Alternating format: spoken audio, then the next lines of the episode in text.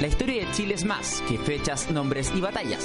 A partir de ahora, Sergio Durán y José Ignacio Mason, junto a sus invitados, recorrerán la historia de nuestro país en el estudio de Radio C. Ahora comienza un nuevo capítulo de Hablemos de Historia. Bienvenidos amigos de Radio C, ideas que suenan bien, radioc.cl, un nuevo capítulo, más de 120, nuevo capítulo de Hablemos de Historia. Sergio Durán me acompaña como cada semana en la conducción. ¿Cómo va Sergio? Hola, ¿qué tal? Hoy vamos a hablar de algo así como la historia del medio donde estamos, historia de la radio, historia de la radio en Chile, cuándo comenzó, cuál fue su evolución, qué pasó en los años 60, 70 y un poco más adelante. Eso es el tema, aquel es el tema del día de hoy.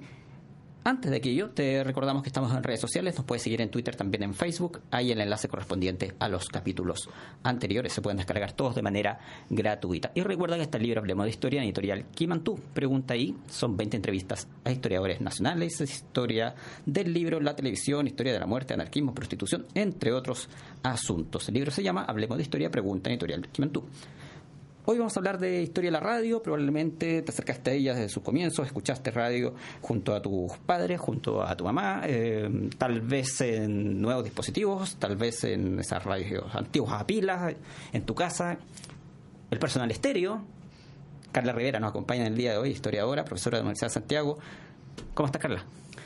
Muchas gracias por invitarme y estamos bien, saliendo de clases y corriendo acá a la Universidad Católica. Por ya algunos años, ¿cuánto ya estás investigando el tema de historia de la radio? La verdad es cosa que estoy investigando la radio, pero también las comunicaciones en general.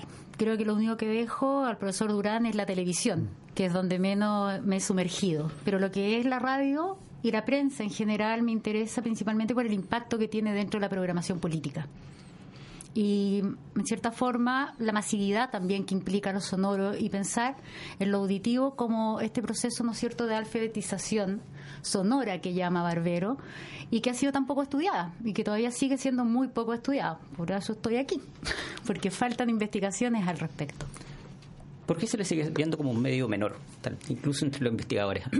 Tal vez por la influencia en su momento de la televisión. Yo creo que se ha impuesto lo visual por sobre lo sonoro, ya, en donde efectivamente se instala como el que es lo que tiene mayor repercusión dentro de la sociedad civil, podríamos decir.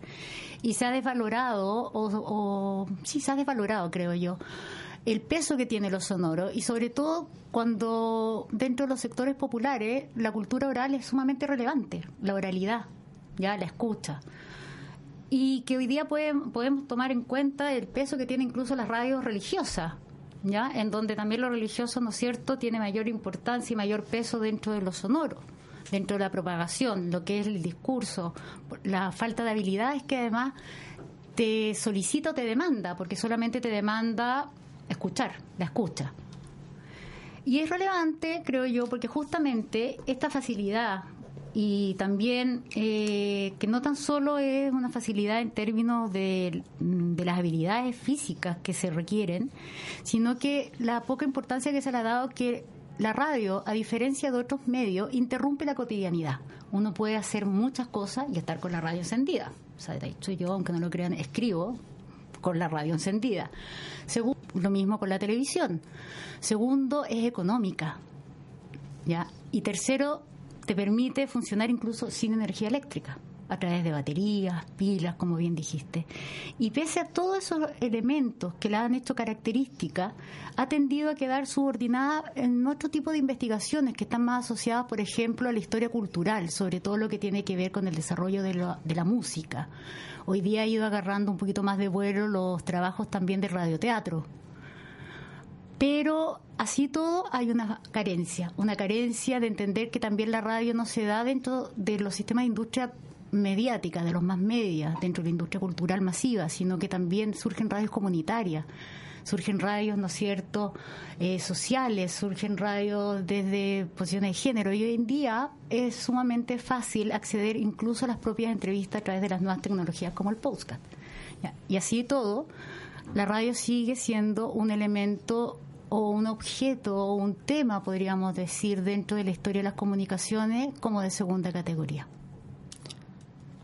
¿Cuándo, dónde, por qué comienza la radiotelefonía? ¿A quién o quiénes se le ocurre? ¿En qué país del mundo? ¿En qué parte? Bueno, con qué fines, además. A ver, la radio realmente surge, ¿no es cierto?, a finales del siglo XIX, en el marco europeo, con las guerras, tiene que ver, ¿no es cierto?, con el desarrollo del, del cable, del telégrafo principalmente, de las señales sonoras. Y eso también va reformulando incluso el campo periodístico. A partir de esto van a surgir nuevas figuras, que ya no es el periodista, el publicista clásico, ¿no es cierto?, el de la prensa escrita, sino que aparece, por ejemplo, la figura del corresponsal. Ya, el corresponsal que a través de estos cables, ¿no es cierto?, nos informa.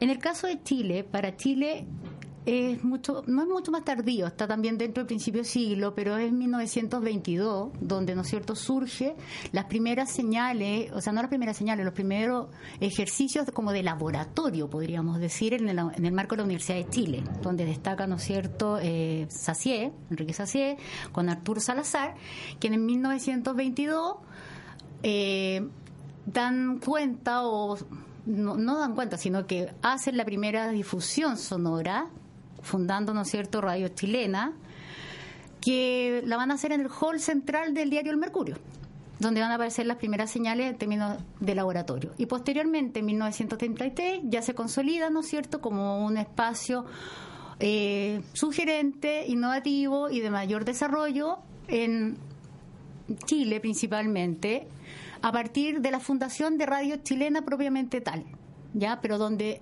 Radio Chilena va a ser parte del consorcio, ¿no es cierto?, donde va a estar Sacié, pero va a adquirirla económicamente Federico Hefman, quien es uno de los que mayor eh, inversión de capital hace para el desarrollo, ¿no es cierto?, de radio. ¿Cuál va a ser una de esas inversiones que va a ser, por ejemplo, la primera antena que se pone en el edificio Aristía, acá al lado del Club La Unión? Y en este proceso, en donde se instala, también ellos comienzan un proceso de importación de radio. ¿ya? O sea, el proceso de masificación del instrumento mismo, radiofónico, es de 1926 en adelante, donde se masifica la radio. Y se masifica como algo, ¿no es cierto?, barato, de bajo costo, en donde fácilmente de acceso a esta nueva sociedad de consumo que está surgiendo, en donde la industria cultural es clave.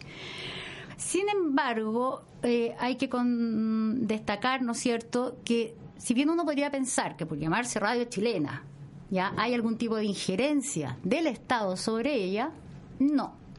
Ya, el Estado tiene una intención en la dictadura de Ibáñez, en la década del 20, de instalar una radio propiamente del Estado pero queda solamente en buenas intenciones y estos son principalmente inversiones de capitales privados donde el capital norteamericano es clave.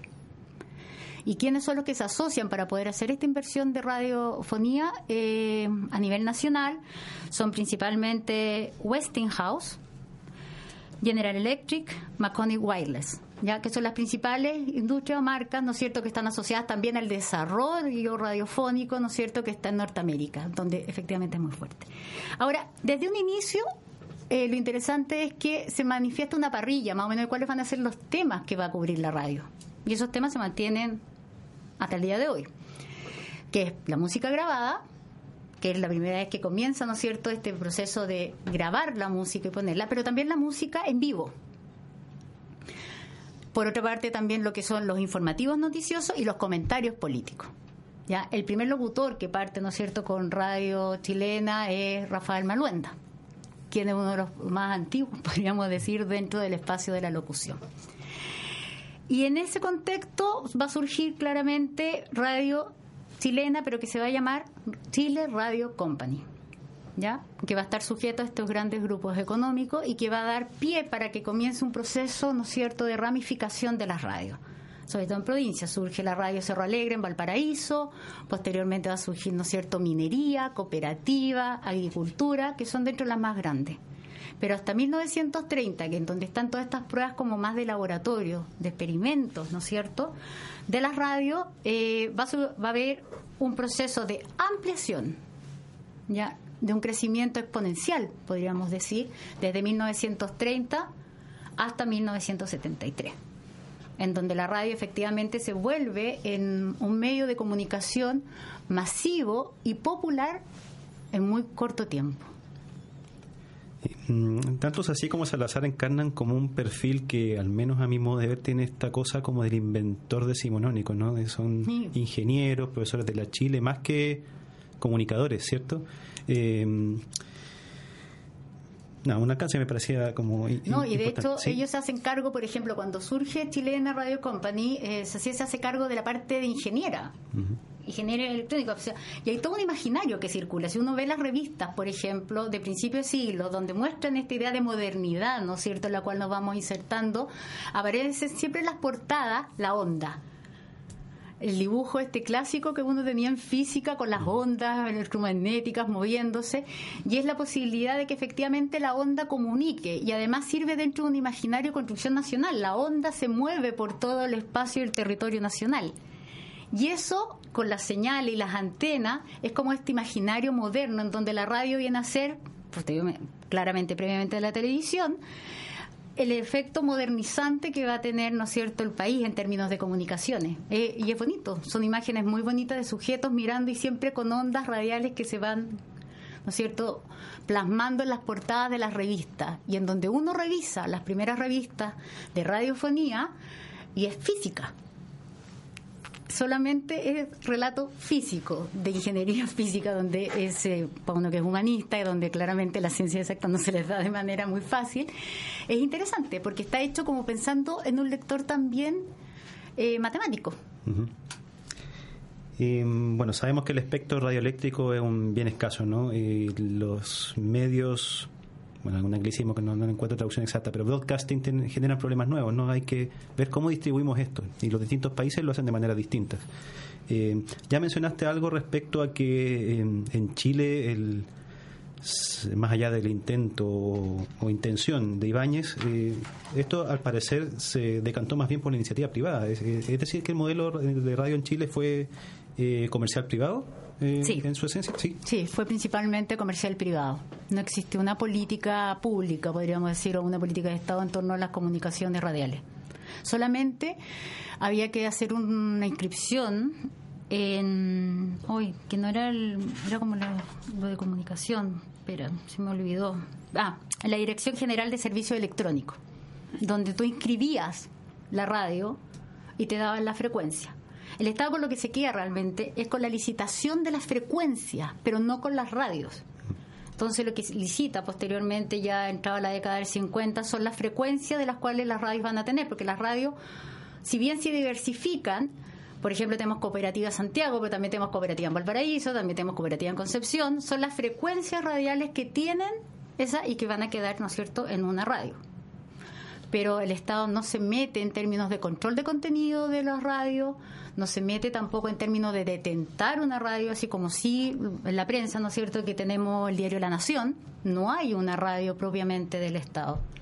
Solamente maneja la licitación o los derechos de uso de la radiofrecuencia. ¿Y el financiamiento es vía venta de espacios publicitarios? Vía venta de espacios publicitarios, efectivamente. Ahora hay que considerar que nosotros hasta la década del 50, sí, entrado ya también eh, finales del 50, la radio sigue manifestándose también, no, es este modelo, ¿no es cierto?, grabado, sino que también es un espacio teatral, performático. Ya, porque los oyentes también participaban de las grabaciones y la función, o sea, también estaban los famosos teatros, o sea, eran teatros donde se, uno podía también vivir la experiencia radiofónica, no tan solo escucharla a través del aparato electrónico. Y eso es lo que se va perdiendo cuando va cambiando los sistemas tecnológicos, ¿no es cierto?, radiales, con la música envasada propiamente tal, el sistema y posteriormente el sistema modular.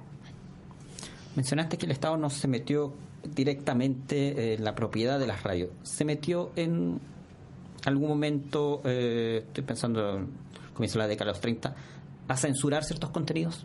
Tampoco, no hay una censura eh, a priori, a ver, lo que sí podríamos decir, por ejemplo, cuando surge Radio Nuevo Mundo, que Radio Nuevo Mundo, ¿no es cierto?, surge en la década del 40, principio de la década del 40, y que tiene claramente una participación mayoritaria del Partido Comunista dentro de las estrategias que tiene el Partido Comunista a lo largo del siglo XX, que no son menores, o sea, el Partido Comunista realmente yo creo que es uno de los pocos partidos que ha diseñado una estrategia comunicacional de largo alcance.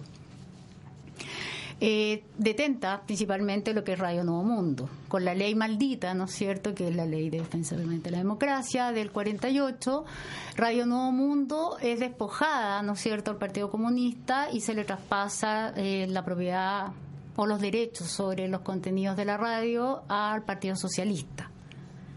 Eso es el único motivo, pero más que la radio, el medio en sí mismo, lo que ahí se está censurando es al partido político. La persecución es contra los comunistas. Pero no existe, por ejemplo, una, un control, o yo no he dado por lo menos, y no hay registro de control hasta antes, estamos hablando hasta antes del 73, de los contenidos que se dan en la radio, como sí de la prensa, en donde sí las políticas de censura sobre la prensa escrita son efectivas durante todo el siglo XX y no una excepcionalidad solamente de dictadura. O sea, de hecho, en dictadura no son excepcionales, es lo que es porque es una dictadura. ¿Qué ocurre con las radios entre los años 30 y 60? ¿Qué, qué encontraba uno en la programación de, de, esos años? ¿Es bastante parecida a la actual? Eh, no, no, no, no, porque a ver, lo que pasa es que la radio desde un inicio tiene una parrilla fragmentada, pero la radio en sí misma. O sea, tiene los programas establecidos, ¿no es cierto?, en función de los oyentes. Y, los oyentes están determinados por el horario. Entonces, en la mañana generalmente hay programas para mujeres.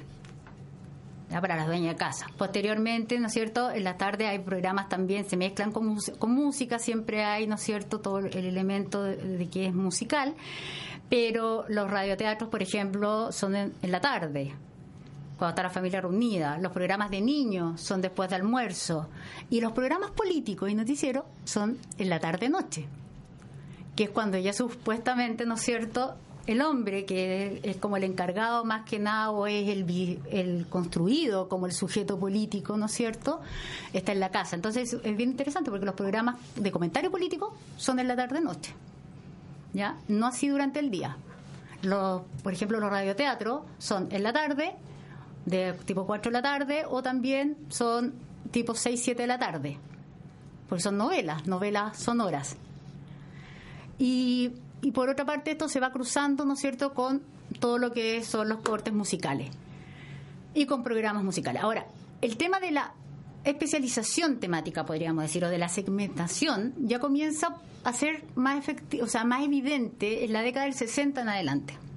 Y eso tiene que ver, ¿no es cierto?, también con eh, la llegada de la frecuencia modular. Que eso va a permitir que se segmente la radio en función de géneros, ya así van a haber radios solamente para lo musical, radios que son más informativos, otros que son para lo deportivo, etcétera. También eh, por rango etario, generacionales, radio para la juventud, radio para la gente mayor, radio más conservadora, etcétera. ¿ya? y también en términos de género eh, periodístico que se van a poder dar. Pero eso no va a ser hasta entrados los años 60, donde se produce y que tiene que ver con un cambio tecnológico que son las frecuencias modulares. ¿Algunas radios que te gustaría destacar de esos años? ¿Cuáles eran las más importantes? ¿Cuáles eran las más? Ah, bueno, las más importantes, agricultura es una radio sumamente relevante, sobre todo por la impronta que tienen los sectores agrícolas, ¿ya? Y en los sectores conservadores. Radiominería también es de gran, importan de gran importancia. Ya, además que Radiominería es la que parte eh, primero con los programas musicales. Discomanía, es uno de los grandes programas que tiene Radiominería, ¿no es cierto? Raúl Exactamente. Y donde además eh, comienza la figura del disc jockey a mí esa figura me encanta porque uno piensa en el DJ y piensa en este sujeto que está pinchando discos todo el día. No, y tiene que ver con el sujeto que pincha, efectivamente, pero que pincha y que va armando, ¿no es cierto?, los registros musicales. La gente que ha estudiado más historia de la música o historia de la cultura de masa eh, ha sido más enfocada con eso. Ha estado más enfocada, ¿no es cierto?, al, tema musical. Y cooperativa, cooperativa y chilena. Chilena, además, hay que considerar que si bien parte siendo parte de un grupo económico dirigido por Helfman y que después se va a vender al grupo de Rasuri y Simpson, eh, en 1950 pasa a ser la radio del arzobispado.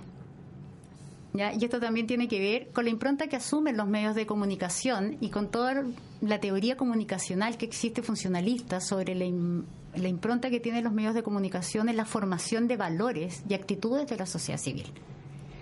Entonces, ahí se produce un giro y este giro que viene, ¿no es cierto?, post Segunda Guerra Mundial, y que también tiene su relevancia acá, eh, va a ser ocupado principalmente para poder ver cuáles son los problemas que hay con el desarrollo y con la modernidad en estos países subdesarrollados, como el nuestro. Y ahí la, los distintos sectores políticos comienzan a tener mayor relevancia, o sea, no, no relevancia, sino mayor protagonismo ya en el desarrollo de comunicaciones. Sobre todo porque estamos en un proceso de transformación, o sea, el espectro electoral, el padrón electoral se amplificó, ya tenemos mayor cantidad de votantes, la política también cambia y los medios de comunicación se vuelven claves justamente para hacer política.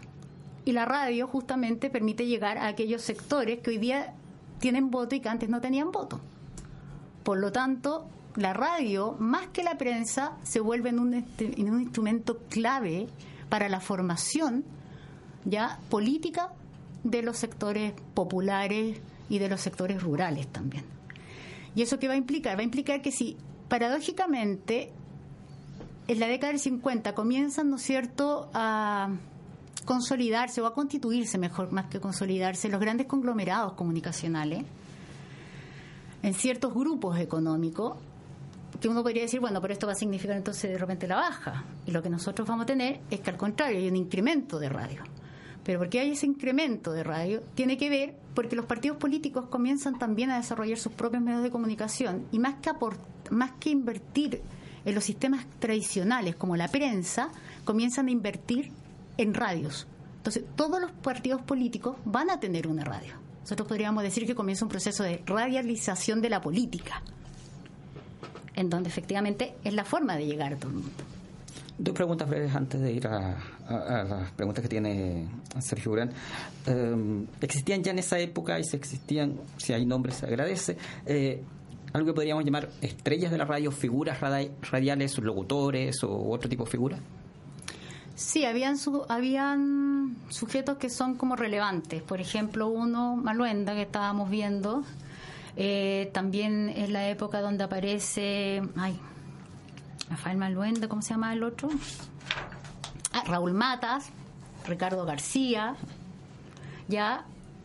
Las voces femeninas, ponte tú, eh, Frankulich es la, sí. ¿no es cierto? Ella también, ella está en Nuevo Mundo. Lenka Frankulich. Exactamente, ella es una de las comentaristas de Radio Nuevo Mundo, trabajando para la época en donde Radio Mundo era parte del Partido Comunista, siendo que ella no era comunista, o por lo menos ella dice que no era comunista. Ya, después tenemos, empiezan a aparecer voces también como la de, no, Sergio Campos posterior, pero también estaba Uribe dentro. Un señor de apellido Yankiewicz. También. Sí. Esos son como los más conocidos. Javier Miranda también es la época. Y comienza otra cosa, otro, otro proceso y que yo no lo he estudiado muy a fondo, lo tengo ahí en el tintero porque es un tema bien relevante. Comienza el proceso también de las radios universitarias. ¿Ya? con la Universidad de Chile y la Universidad de Santiago. Y la Federico Santa María, por el año 37. efectivamente, las universidades comienzan también a, su desarrollo radial. Paradójicamente, la Universidad Católica, diríamos, es una de las que no invierte en el desarrollo radiofónico, sino que siempre eh, su apuesta estuvo por lo visual, por la televisión y el cine. Existe una pregunta ya más técnica para terminar brevemente. Eh, ¿Algún registro sonoro de programas radiales de esos años? ¿Hay algo? ¿O no queda nada? ¿De los años 30, 40, 50? Es súper poco, principalmente porque tampoco existe, no existe pauta. ¿Ya? Lo que es uno de los grandes problemas. O sea, no hay una pauta que uno diga por último, me quedo con la pauta si es que no está la grabación, porque se tiende a grabar sobre la cinta. Pero hay coleccionistas y dentro de esos coleccionistas uno de ellos puede, ir recuperando. Por ejemplo, la recuperación que ha hecho, bueno, la Católica ha hecho una recuperación con los radioteatros. ¿Ya? También hay una recuperación con algunas frecuencias o con algunos programas de radio, pero que están sumamente fragmentados. Y los otros que tienen son el sindicato locutores.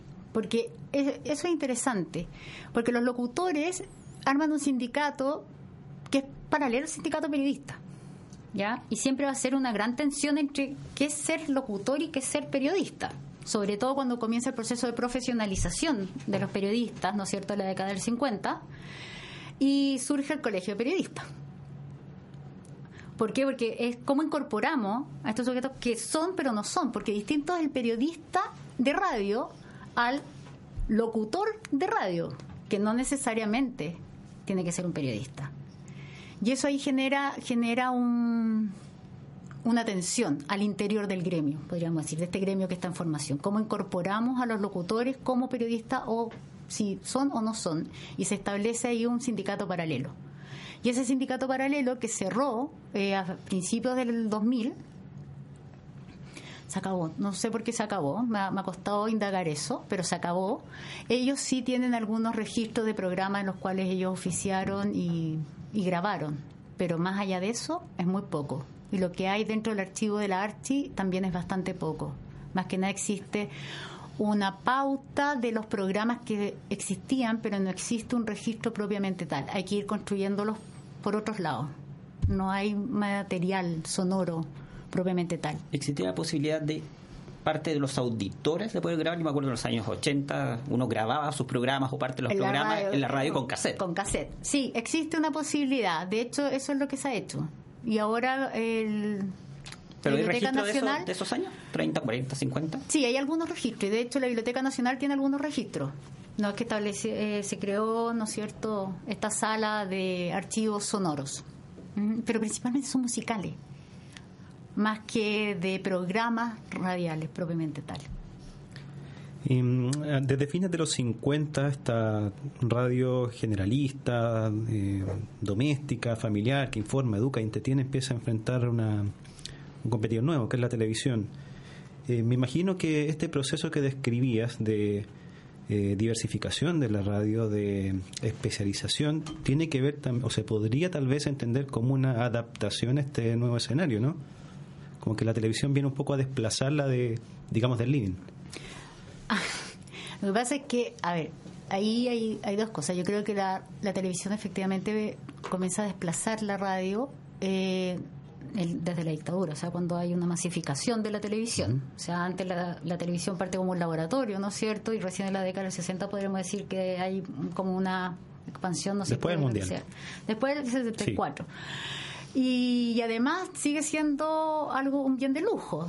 O sea, no es un bien de masificación, la señal. Entonces, la verdad, las cosas que no le quita competencia a la radio. La radio sigue siendo un referente relevante por lo económico que es. ¿Ya? y porque permite además movilizarse con la radio. Acuérdense cuando esa imagen típica, ¿no es cierto?, de los 80 con el, medio transistor que uno decía, ¿no es cierto?, en el hombro, o sea, permite, uno no se va moviendo con la tele. Con los viejitos en el estadio. En el estadio, efectivamente. Entonces es distinto, hay un tema de facilidad y que antes de los 80, los 80 creo que comienzan las importaciones masivas de televisor, o sea, antes de eso no, no es, y que tiene que ver también con la televisión a color.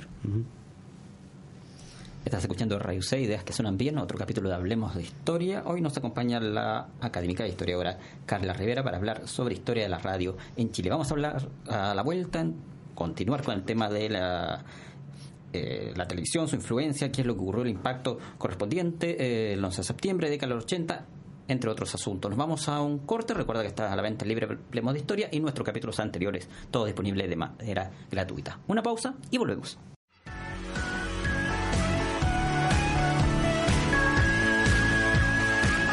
Lo mejor de la pantalla grande llegó a Radio C Vicente Iturriaga te invita a conversar sobre el cine nacional e internacional en Sin Subtítulos. Las últimas novedades y recomendaciones de películas las encuentras los lunes a las 5 de la tarde por radiuc.cl y el 660 AM.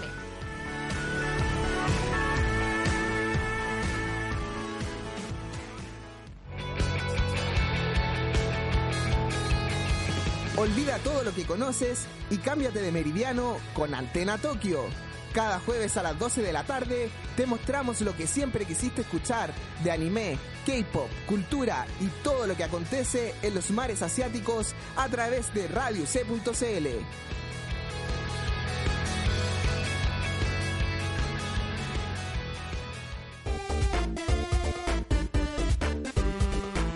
experto, aficionado o fan, acá todos son bienvenidos a hablar entre pixeles. Entérate de lo último en novedades y los mejores tips y recomendaciones que la industria de los videojuegos tiene para ti. Todos los jueves de 12 a 13 horas nos reunimos para hablar entre pixeles. Estamos de vuelta acá en Radio C, que suenan bien. Nuevo capítulo de Hablemos de Historia, más de 120. Hoy hablamos de historia de la radio en Chile. La académica e historiadora Carla Rivera nos cuenta sobre este asunto. Vimos sus inicios, los años 30. Quedamos en la pregunta que te hizo Sergio Urán sobre eh, el impacto, la influencia de eh, la televisión. ¿Qué ocurre en, aquel entonces? Eh, ¿Cae el financiamiento de las radios? ¿Disminuye la cantidad de radios? ¿Qué pasa con estos comillas, rostros o vostros de, de la radio. ¿Pasan en la televisión buena parte de ellos? Ya, a ver, eh, para lo que yo les decía, paradójicamente uno podría pensar que con los grandes conglomerados, ¿no es cierto?, comunicacionales que van a ir agrupando, disminuir, podrían haber disminuido la radio y la radio, la verdad, las cosas que no disminuyen porque muchas pasan a a empresas de los partidos políticos, o sea, por ejemplo, Democracia Cristiana, en vez de tener una radio propiamente del partido, sí invierte ¿no es cierto?, en la compra de otras radios.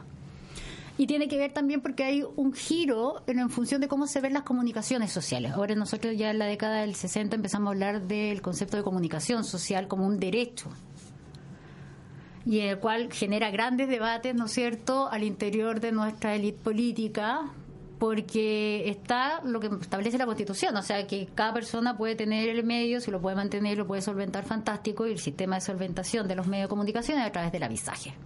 ¿ya? No hay, nunca ha existido ningún tipo de subsidio estatal que permita que distintos sectores tengan, ¿no es cierto?, un medio de comunicación. Sin embargo, como yo les comentaba, el escenario político permite y el desarrollo tecnológico permite, ¿no cierto?, que los partidos ya no se jueguen, o sea, la política ya no se haga tan solo a través de la prensa escrita, sino que comience a masificarse exclusivamente a través de la radio. La televisión no, porque la televisión, recordemos que si bien surge como experimento, siempre existe un temor por lo visual. Lo visual en términos, ¿no es cierto?, de la Segunda Guerra Mundial, del impacto que tiene, como para alienar, podríamos decir, ¿no es cierto?, a las masas y queda sujeta, ¿no es cierto?, bajo la supervisión de las universidades, que es lo que establece Jorge Alessandri. Y eso comienza a ser cuestionado cuando asume Frei Montalva. Cuando asume Frei Montalva, uno de los grandes propósitos que tiene justamente es democratizar las comunicaciones y una forma de democratizar las comunicaciones es la creación de Televisión Nacional, que es en el 69 que es cuando realmente nosotros podemos hablar, a diferencia del resto de la región latinoamericana, de una televisión propiamente comercial, porque lo que nosotros teníamos anteriormente era televisión sujeta, ¿no es cierto?, al tutelaje universitario. Y que eso no ocurre ni en Argentina y no ocurre tampoco en Uruguay que son dos referentes que yo he ido viendo, que ellos me dicen, siempre me dicen ustedes, porque solamente tenían televisión universitaria y no tenían televisión bueno, porque aquí existía un temor frente a lo que podía ocasionar lo visual, ya, si no había un control sobre ello. Y por otra parte, la radio, y eso es llamativo, que la radio no está sujeta a ese imaginario. ¿ya? a ese imaginario en términos de transformar o el impacto real que puede tener sobre las audiencias. Ese es un punto. Y ese es un punto que, que, lo voy a dejar ahí instalado, y voy a tirar la pelota para que quede rebotando, ¿no es cierto? Porque va a ser relevante también la dictadura. Y eh, por otra parte, las radios, justamente, si bien comienzan los conglomerados, uno podría decir, bueno, pero eso implica entonces que disminuye. No, justamente la impronta que adquieren dentro del escenario político como un instrumento político, ya hace que los partidos comiencen a invertir en radio. Entonces aparece Radio Candelaria, del MAPU, Radio Nacional del MIR, ¿no es cierto? Tenemos Radio Recabarren, tenemos. Eh, portales, que es pro, va a ser pro UP posteriormente, cooperativa, por ejemplo, La Compra, un grupo de la democracia cristiana, Balmaceda también. Entonces se van armando, podríamos decir, un sistema que es el de industria masiva propiamente tal del entretenimiento radial y otra que tiene que ver, ¿no es cierto?, con la radio propiamente política, que es donde se va a hacer la política y van a entrar en, no en choque, pero sí van a entrar en, a complementarse, ¿no es cierto?, con lo que va a ser el desarrollo posterior de la televisión. ¿Ya? Y con, en cierta forma, también como la televisión, en función, eh, va a ir asumiendo ciertos discursos, ¿no ciertos políticos, que también se van a ir trasladando al hemisferio radial. Por ejemplo, ¿no cierto?, el programa de A esta hora se improvisa, que Radio Cooperativa saca A esta hora las mujeres también improvisa, donde está Raquel Correa, por ejemplo. ¿Ya? Y donde ahí hay una clara eh, línea anti-UP, ¿no es cierto?, avalada por el discurso demócrata cristiano. Va para allá mi siguiente pregunta y tiene que ver con eh, el rol de las emisoras durante la Unidad Popular. Eh, nombraste algunas emisoras que eran partidarias de, de la Unidad Popular del gobierno de Salvador Allende. Había emisoras, así como había periódicos, había emisoras eh, claramente atrincheradas en contra de la Unidad Popular, en contra de Allende. Ah, claro, agricultura. ¿Ya? Agricultura era, era una, minería también era otra. Eh, también chilena, en un inicio. O sea, chilena, lo que pasa es que uno tiene un imaginario antes y después del 73, que es lo mismo que pasa con cooperativa y que lleva, ¿no es cierto?, la, a una de las investigaciones que yo realicé, y que tiene que ver con este imaginario, ¿no es cierto?, de radios que son... Eh, de oposición, podríamos decir, o sea, no de podríamos decir, sino que son de oposición, una más explícita, otra menos explícita, con una historia como que si toda la vida hubiesen sido oposición. Y la verdad las cosas es que no, esta radio, o sea, asumen una posición distinta, porque también la democracia cristiana asume una posición distinta, ¿no es cierto?, en dictadura, pero en su minuto fueron contrarias a la unidad popular. Ya las radios que principalmente estaban vinculadas a la unidad popular eran aquellas que eran parte de los partidos políticos que formaban la coalición de la unidad popular. Ya, el resto era era anti-UP, porque eran radioconquistadores también, porque también venían de estos otros grupos donde estaba mucho más asociado, ¿no es cierto?, a la élite política y económica que había eh, que se había desarrollado a lo largo del siglo XX y que defendían claramente el proyecto liberal de una democracia representativa. ¿Hubo algún tipo, o existía la posibilidad de algún tipo de censura contra esos medios durante el gobierno de Allende, me refiero? No, la verdad las cosas es que la censura durante el gobierno de Allende fue menos que nunca, porque las garantías constitucionales, uno podría decir que uh, existió censura contra la derecha, pero tampoco fue así. Las garantías constitucionales justamente fueron un obstáculo para cualquier tipo de expropiación, de intervención, de censura, que paradójicamente antes del 70 no era operativo, porque sí operó la ley de censura como una política de Estado.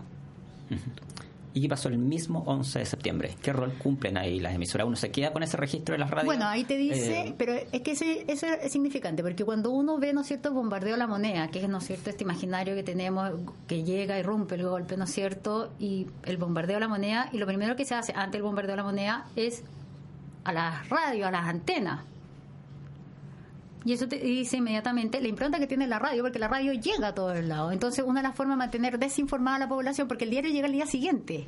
De hecho, existió algo, creo, llamado Operación Silencio o algo. Efectivamente. Derribar las antenas de las radios. Efectivamente. ¿Por qué? Porque la radio tiene una cosa... cuando ¿ah? habla Allende se preguntan los, los militares o la Fuerza Aérea por qué todavía hay una radio en el aire difundiendo el discurso. Y cuando justamente lo que se quería hacer era silenciar, porque la radio es instantánea. O sea, y eso es interesante porque el primer discurso, y voy a volver para atrás, el primer discurso radial, ¿no es cierto?, es de un 21 de mayo del gobierno de Arturo Alessandri en 1924.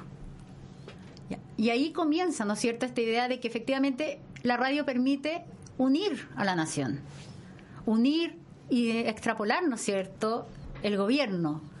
Entonces, es clave para difundir la información y en donde no tan solo es entretenimiento, sino que también la radio es relevante en términos informativos.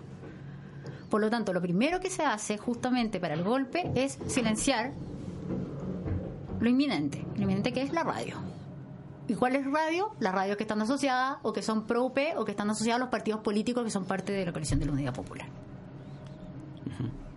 Y después, ¿qué pasa con esas radios? Esas radios se expropian. ¿Se cierran o se expropian? Radio Nacional, que era el MIR, pasa a ser una radio de gobierno y las otras radios son eliminadas. Antes de ir a eso, otra imagen que, bien, imagen sonora, llamémosla así, es inmediatamente después de eh, el bombardeo eh, los bandos militares, también por radio. Sí. Roberto Aguilar creo que se llamaba el, comillas, locutor que asume y da los bandos militares y da sí, las órdenes. Las órdenes totalmente. De lo que hay que hacer una vez que los militares llegan al poder. Efectivamente. ¿Y por qué? Porque la radio tiene mayor extensión. Llega más gente. Es así de simple. Llega a toda la nación. Sí, Carla, quiero recoger la pelota que nos dejaste dando un bote. Em, a ver, si uno se atiene al mismo día 11, si uno lee los bandos, uno podría eh, anticipar como una política de comunicaciones muy estricta pero como tú misma anticipaste, como nos dijiste también fuera de micrófono, en realidad eh, aquí em, hay que distinguir lo que fue la, actitud frente a distintos medios y parece que la dictadura optó por privilegiar la televisión como su medio de propaganda, eh, puso mucho ojo también en la prensa escrita y la radio parece que no. Eh, ¿Qué pasa en este, a partir del 73 con la, con la radio? Claro, efectivamente es la misma pregunta que yo me he hecho para mis investigaciones. Eh, lo que tenemos es que la radio lo que deja de lado eh, por un tiempo es la información. Ya, o sea, las radios efectivamente que están vinculadas a la Unidad Popular o a los partidos o es simpatizante o pro Unidad Popular son cerradas, vendidas, fiscalizadas, qué sé yo. En cambio, las radios de los otros sectores más proclives o consideradas como más industriales, podríamos decir, más empresariales, continúan. Pero continúan sin el espacio informativo. O sea, lo que censura en cierta forma es informar a la población de lo que está aconteciendo. Entonces, ¿qué es lo que va a pasar? Después del giro, ¿no es cierto?, que tiene la democracia cristiana, las radios que son que están vinculadas a la DC también van a asumir una posición. Por ejemplo, la posición más radical la va a asumir Radio Bustamante. Balmaceda, que digamos. Radio Balmaceda. Ah, que está bajo la dirección, ¿no es cierto?, de Velasco. Velasco. Efectivamente.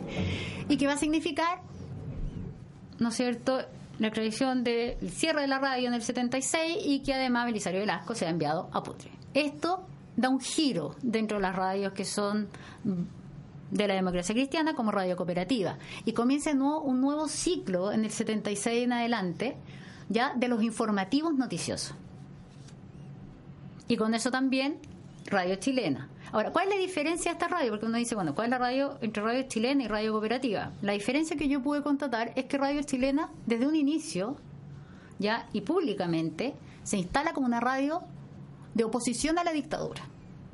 O sea, abiertamente ellos estamos contra la dictadura, sus discursos son vamos por la democracia, por los derechos humanos, qué sé yo. No así cooperativa.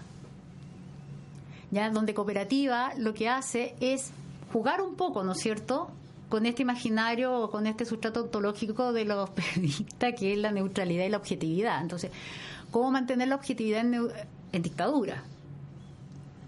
Si lo que tienes que informar es lo que está pasando. Y ahí Delia Vergara, ¿no es cierto?, que es la que asume la dirección y es la que inicia de nuevo con Diario, eh, Diario Cooperativa, que es el noticiero informativo, ¿no es cierto?, es clave. Es clave para poder, en cierta forma, buscar los registros y buscar la forma de ir dando a conocer ¿no es todos los abusos o las olas de violencia, ¿no es cierto?, que conlleva la dictadura. En donde uno de los casos más emblemáticos van a ser los amentas de Lonquén, ya, que son los primeros en transmitir ellos antes, porque si uno ve en prensa, el tema de Lonquén no aparece hasta ya entrados los 80. ¿Ya? La prensa, incluso la prensa disidente, ¿no es cierto? Que es la prensa que comienza a aparecer de 76 también en adelante, no se hace cargo. En cambio, Cooperativa sí se hace cargo inmediatamente del caso y en donde aparece la Patricia Pulitzer, donde aparece, ¿no es cierto?, Jaime Ales, qué sé yo. ¿Esto tiene un efecto? Sí, tiene un efecto. Que la gente vinculada al mundo del espectáculo, que también es un rostro relevante en la televisión, deja la radio. Porque en cierta forma no quieren verse vinculados ¿no? con esta idea de que son antidictadura, anti régimen militar. Porque la televisión está terriblemente controlada. Y esto no significa que va a ser una limitante, sino que al contrario, va, a incidir en que cooperativa va a ir cambiando los formatos y sus estrategias comunicacionales, ¿ya? para poder instalarse como un medio informativo. Y se instala como un medio netamente informativo, más que musical, más que de conversatorio, sino que de informar. Uno recuerda perfectamente, eh, bueno, yo porque soy mayor que usted, pero recuerdo perfectamente los tambores la cortina de tambores, ¿no es cierto?, que implicaba que algo estaba pasando y algo estaba pasando aquí y ahora. Y ese informativo se daba tres, cuatro veces al día, que es bastante, generalmente son horarios en la mañana y en la noche, ¿no es cierto?, cuando uno tiene las noticias informativas. En cambio, eh, Cooperativa comenzó, ¿no es cierto?, a transformarse en un medio netamente noticioso, informativo, sobre los casos de abuso y denuncia y sobre distintas estrategias para poder, ¿no es cierto?, cubrir lo que no se podía decir o lo que no se podía informar. Eso es interesante, pero siempre a diferencia de Radio Chilena, cooperativa independiente que asume una posición que lucha por la libertad de expresión y, y, de información, también tiene muy claro que es un medio que tiene que sobrevivir a la dictadura y que tiene que ir más allá de transformarse en un medio o un instrumento político para hacer oposición. Y esa impronta la establece Genaro Arregada quien asume la dirección, ¿no cierto?, de cooperativa en los años 80, donde ahí cooperativa surge un vuelco completamente y comienza un proceso de modernización ya dentro de la industria radiofónica, que no ocurre con Radio Chilena. Entonces, esa es una de las tesis que dice por qué Radio Cooperativa puede continuar después de la dictadura, en cambio Radio Chilena termina quebrando, generando un hoyo y posteriormente siendo vendida. La dictadura contó con un medio radiofónico propio, que es la Radio Nacional. ¿En qué características tenía esta, esta emisora? ¿Característica te refieres tú a...? Bueno, la característica general de esto está vinculada a los bandos, principalmente, y se informaban las noticias sumamente vedadas, pero que no eran muy distintas a la, a la información que aparecía en los medios de comunicación impresos del oficialismo, o sea, que claramente habían surgido, como era, ¿no es cierto?, el Mercurio, la Tercera, la Segunda, etcétera, o sea, todo el grupo de el Mercurio Sociedad Anónima Periodística, ¿no es cierto? Y tenía la, injerencia justamente de construir un discurso eh, antimarxista, antimarxista que apoyara, ¿no es cierto?, y que justificara y que establecía también un registro como de guerra civil interna, una guerra civil que... Ah, Hoy día, ¿no es cierto?, varias investigaciones han demostrado que era más simbólico, más imaginario que efectivo, o sea... Pero, perdón, y eso llevaba a omitir las noticias que eh, detenidos desaparecidos, eh, degollados, etcétera. Sí, hay una omisión. O, decir se matan entre ellos, o esto es una exageración, pero se dice que murieron tales personas en Lonquén, pero como un dato menor, o simplemente se omite. Se omite. No hay información. No hay información ya no está no está dentro de los contenidos o de lo noticiable podríamos decir de lo que hay que informar entonces no es de extrañarse que mucha gente te diga oye pero yo no sabía yo les creo o dicen yo no sabía que habían detenidos desaparecidos en la dictadura dice pero cómo bueno los medios de información no informaban entonces sí es, factible un poco creíble quizás pero factible algo en particular que ocurre al comienzo de los 80, estamos hablando de la constitución eh, de los 80, estamos hablando de eh, las protestas, el rol de la radio para esos años. También informando el caso de Cooperativa Chilena Nuevo Mundo y el silencio en los demás, o ya era demasiado visible las protestas en Santiago y había que informar. Bueno, se informa efectivamente, pero se informa de distintas maneras. O sea, y no siempre se informa dentro de las radios masivas. Ahora, yo creo que los 80 tiene dos, dos, mm, dos análisis. ¿qué podemos hacer? Uno desde la industria masiva, ¿no es cierto?, donde están estas radios que podríamos llamar disidentes también, como cooperativa, como radio chilena, radio umbral, ¿ya? Que es muy importante también. O sea, Radio Umbral, de hecho, realiza un acto performativo frente a la cárcel San Miguel cuando se pelea que las presas políticas, porque los presos políticos iban a la cárcel San Miguel, porque no existe la condición de género sobre la categoría de preso político. Entonces, las mujeres iban a San Miguel, no iban acá a San Joaquín Alcofa, lo que era el antiguo centro de orientación femenina. Y hay umbral es relevante porque una de las primeras manifestaciones que además es un acto performático, vacío, con distintos radios que ponen, ¿no es cierto?, frente a la casa y, transmiten, ya haciendo una, una representación musical, así como una tocata, eh, lo hace Radio Umbral, ¿no es cierto?, que tiene una impronta dentro del mundo de las radios adventistas, de adventistas creo. Pero paralelamente a estas radios masivas, de consumo masivo, nosotros tenemos tres ejes, o sea, tres ejes más dentro de los medios radiofónicos. Uno que tiene que ver con que en los años 80 comienza claramente a desarrollarse lo que son las radios comunitarias.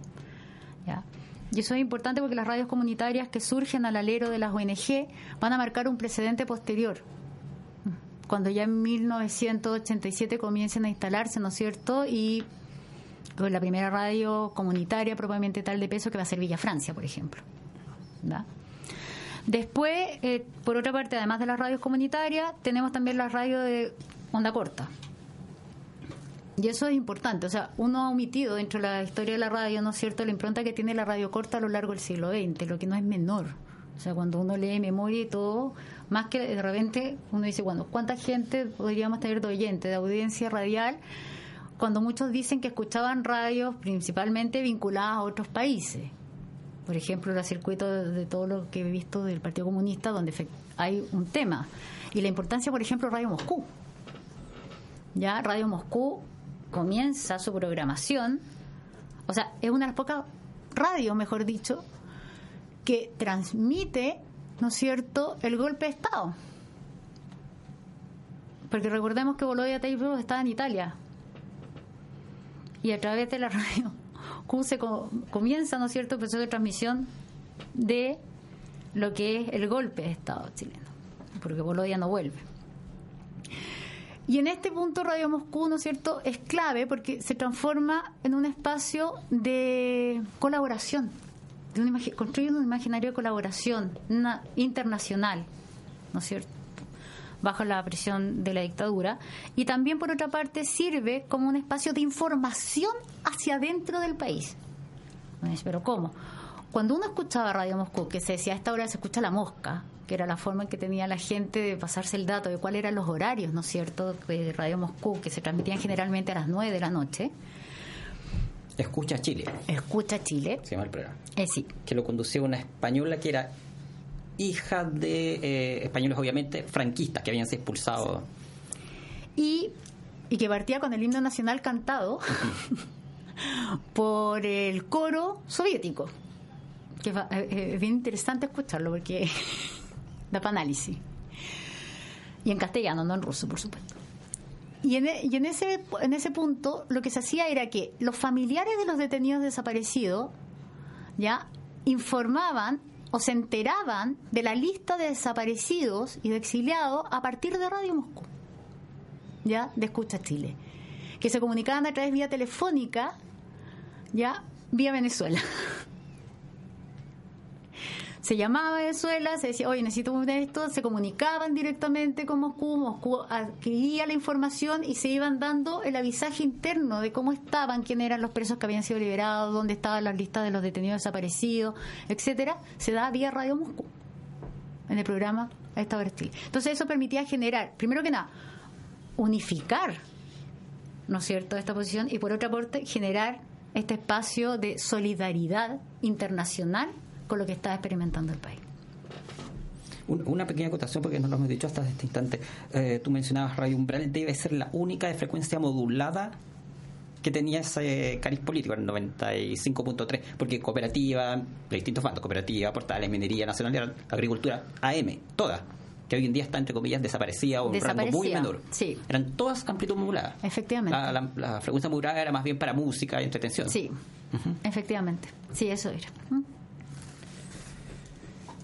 Eh, estaba pensando en esto de la mm, lo interesante pero también lo complejo para bueno que nos dedicamos a esto de, estudiar eh, la radio no Eh, porque lo mismo que nos dice de Radio Moscú obliga como a ampliar un poquito la mirada no hablar de una de medios nacionales no y cómo se construyen estos espacios que son muchísimo, muy interesantes, pero también difíciles de pesquisar. Relacionado a eso, eh, ya estando casi a la parte final de nuestro programa, eh, conclusiones de nuestra investigación, con, qué nos podemos, de tu investigación, con qué nos podemos quedar, Eh, qué desafíos teóricos, metodológicos advierte, Eh, qué podríamos concluir de esto. Wow. A ver, yo creo que hay, hay dos cosas. Una cosa, lo primero diría yo, es, eh, pucha, llamar ojalá a la investigación. Creo que ha, ha habido una cierta apertura sobre los estudios comunicacionales, principalmente a partir de la llegada de los estudios culturales y de la historia sociocultural, ¿no es cierto?, que ocurre tardíamente en el caso chileno. De los 90 adelante que ha permitido ir recuperando, ¿no es cierto?, lo que son los radioteatros, lo que son, ¿no es cierto?, los estudios de música, los, los imaginarios de modernidad, etcétera. Pero falta mucho, o sea, falta analizar también el impacto que tiene que ver en las representaciones, el impacto que tiene que ver con las naciones, qué es lo que pasa con la radio, qué pasa con los distintos niveles de comunicación, es decir, con las radios masivas, como las radios políticas, con las radios comunitarias, hay un vacío. Yo creo que una de las cosas que mm, yo invitaría, ¿ya? es ampliar la investigación en comunicación y entender que la, que la radio hasta el día de hoy, hoy día ha ido agarrando un vuelo, porque si bien está, ¿no cierto?, de capa caída, hoy día la radio se ha vuelto nuevamente relevante, eh, es volver a retomar cuál es el impacto, el, el impacto de lo sonoro. El impacto de lo sonoro en la audiencia, o sea, en la, creación de comunidades, en la creación de identidades en la difusión, ¿no es cierto?, de ciertos imaginarios. Si nosotros pensamos, por ejemplo, hoy día es muy fácil levantar una radio, sobre todo dentro de las tecnologías digitales. Por lo tanto, existen los nuevos movimientos sociales, casi todos tienen radio. Mucho más que apostar a lo visual, o sea, apuestan a, los, apuestan a lo sonoro. Lo sonoro se vuelve a transformar en un elemento, ¿no es cierto?, de construcción de lo público de construcción del espacio público y no tan solo de una apreciación de lo privado, que era como antiguamente tenía. Si la, parrilla, si la pensamos de principio del siglo, la parrilla está pensada para la familia y la familia se reúne en la casa, en el espacio privado. Hoy día eso ha ido cambiando y se, y se presenta como uno de los dispositivos más relevantes en lo que es la socialización, ¿no es cierto?, de ciertas temáticas. Por lo tanto, me parece importante ver este giro, porque hay un giro, en donde al parecer se está imponiendo a lo visual, producto de las nuevas tecnologías. Pero para eso hay que entender qué pasó para atrás, porque siempre fue más económico, siempre fue más fácil, siempre fue mucho más masivo en el sentido de que no necesita mayores habilidades para ser recepcionado. Nos quedan dos minutos, dos minutos para que nos cuentes ensayos, tesis, libros. Dijiste que había poco, pero ¿qué hay? ¿Qué, recomendarías para u otros tipos de, de archivos fuentes para conocer sobre la historia de la radio en Chile? Para conocer sobre la... Bueno, existen trabajos que son clásicos, que yo los nombro para partir de ahí, ¿no es cierto? Dentro de esos trabajos está lo que es las primeras historias de la radio, que saca Cecilia Morel, ¿no es cierto?, en el marco de la Universidad Católica, y también Paula Edwards, posteriormente, dentro de los estudios de Séneca. Está también los trabajos que ha hecho desde la historia del sonido Javier Osorio, ¿ya? en donde trabaja el tema de lo sonoro y la construcción del espacio público y la radio, y los imaginarios sonoros, o sea, cómo imaginamos, ya y construimos esta sonoridad.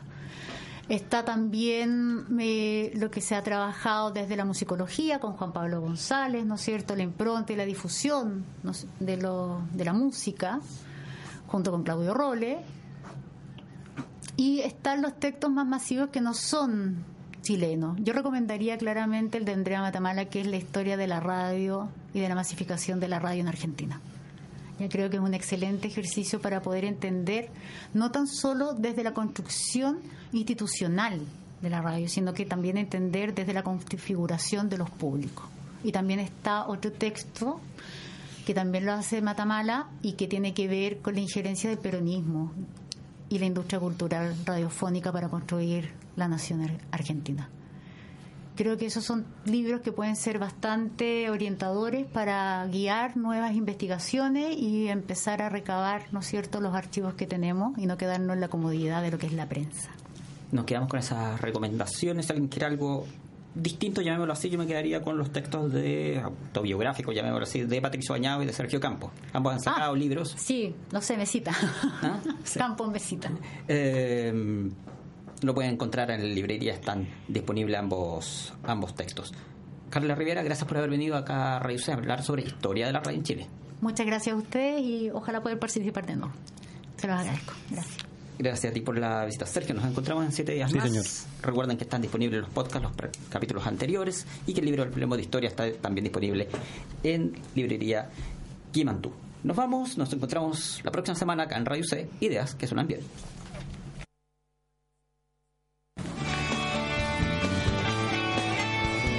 Durán y José Ignacio Mason, junto a sus invitados, hicieron un recorrido por la historia de Chile. Vuelve a escucharlos en un nuevo capítulo de Hablemos de Historia en Radio C.